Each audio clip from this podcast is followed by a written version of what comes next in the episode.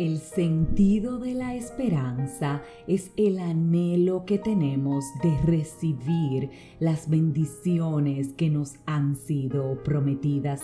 Es la expectativa que tenemos con Dios ante algo que Él ha dicho que va a hacer a nuestro favor.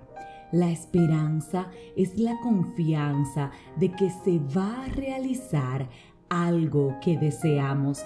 Es esa confianza que ponemos en Dios sabiendo que en su tiempo algo va a acontecer, que nuestras expectativas son reales porque Él las va a superar. No es que las va a cumplir, es que lo que vamos a recibir va a ser mejor de lo que esperamos.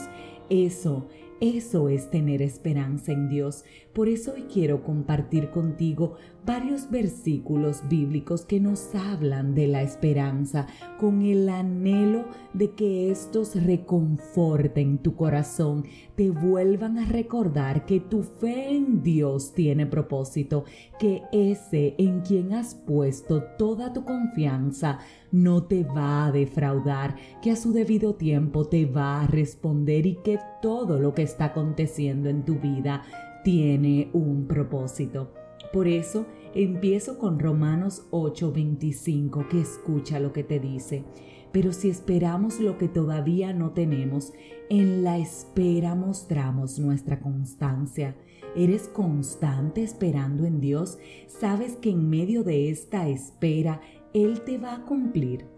Escucha lo que te dice en el Salmo 121 del 7 al 8.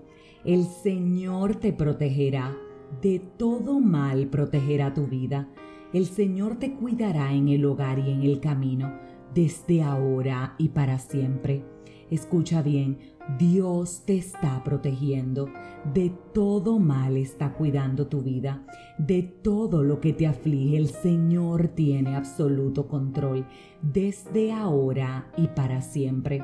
Isaías 40:31 te dice que los que confían en el Señor renovarán sus fuerzas, volarán como las águilas, correrán y no se fatigarán, caminarán y no se cansarán.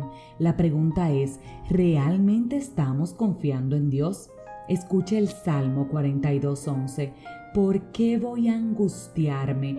¿Por qué voy a inquietarme? En Dios pondré mi esperanza y todavía lo alabaré. Él es mi Salvador y mi Dios.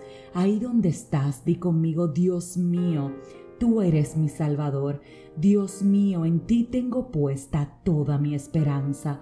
Dios mío, a ti te alabo, te glorifico y reconozco que eres el único y verdadero Señor de mi vida. Hoy digo, ¿para qué me voy a preocupar? ¿Para qué me voy a angustiar? ¿Para qué me voy a inquietar si mi esperanza está puesta en ti?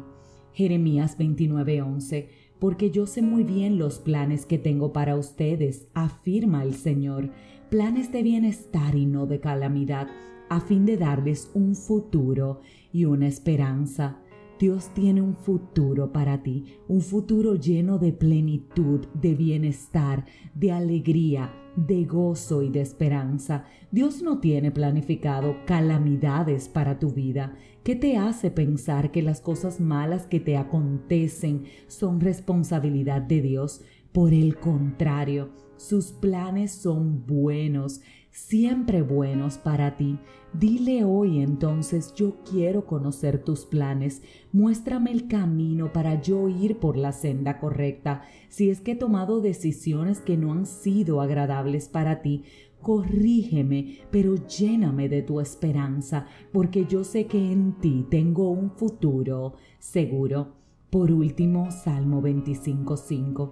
Encamíname en tu verdad, enséñame, tú eres mi Dios y Salvador, en ti pongo mi esperanza todo el día. Que hoy, que hoy sea el momento en que le digas, en ti pongo mi esperanza, en ti espero porque sé que vas a cumplir. Dios, yo te amo y tú no me has fallado. Por eso, con convicción afirmo que no me vas a fallar. Si este mensaje edificó tu vida, suscríbete, compártelo, pero como de costumbre, te espero mañana en un nuevo episodio de este tu podcast, 5 minutos de fe. Y recuerda, en Dios hay esperanza para cada día.